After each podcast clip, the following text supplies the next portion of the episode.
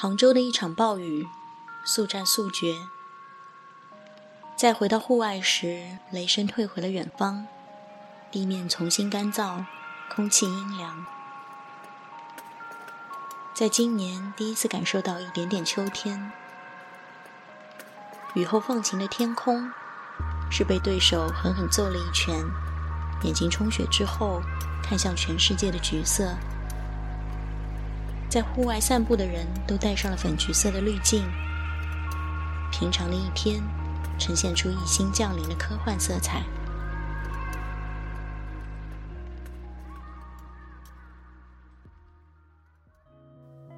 上海的一场暴雨突如其来，在屋檐下等最猛烈的一场风雨淡去，沿着屋檐倾泻而下的水流是天然的冷水澡。没有伞的男孩冲了冲头发，不顾一切地走向雨中。空旷的街道上，前面是拼用一把伞结伴走向多抓鱼的女孩。去了多抓鱼，写下这五个字的时候，其实还没有去，只是在脑海中规划这周要去一下，就把自己从外环抓了出来，真的去了多抓鱼，哪怕是遇到雷阵雨。终于有除了抱怨工作之外的日程。整个店加上店员只有五个人，三个真正的顾客被雷暴雨压入二手书的世界。找到一本粉色封面的煮鱼砧，背后是轻快的雨点，背景是日本流行音乐。手机识别了一下叫摇摆的裙子。适应生活变化和吃中药一样，三个月起效。少一天都不行。听着摇摆的裙子，忘记沾湿的裤脚，点了红心收藏，当下有点药效呈现的样子了。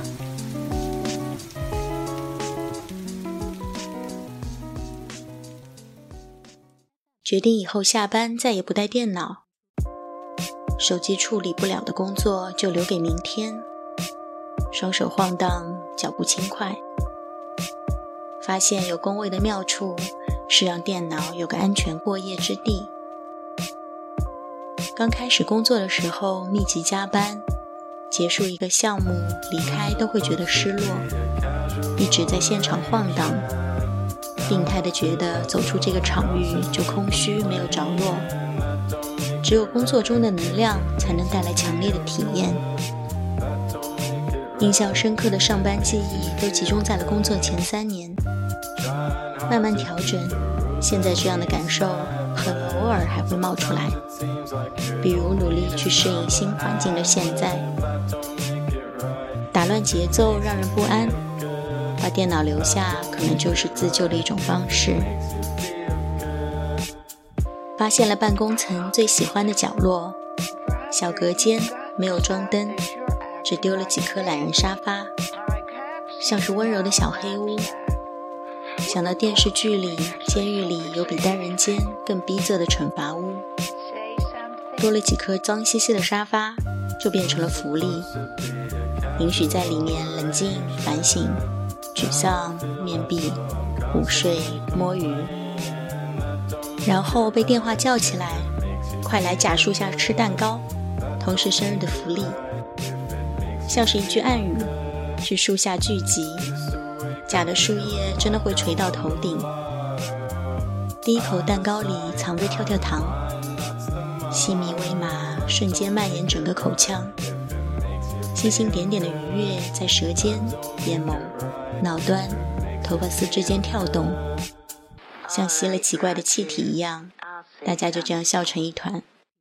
Why don't you take a flying jump at the moon? 保持在音频里有时间差这件事也觉得有趣。记录时在盛夏，一直寒热；放出时是秋天，傍晚的阳光已经褪去了热烈。在计划两周后要去看的节目，当做是已发生的事实，光明正大的写下来。滞后和未来交织在一起，把规则打乱。在喜欢的季节，阳光、树叶、街道，街道里的人还有狗狗，肉眼可见的都在秋天变漂亮了。跳跳糖的余味还在舌尖，脑电波跳动了一秒，记录下微不足道的生活瞬间。那就下一个五分钟融化时刻，I can't understand why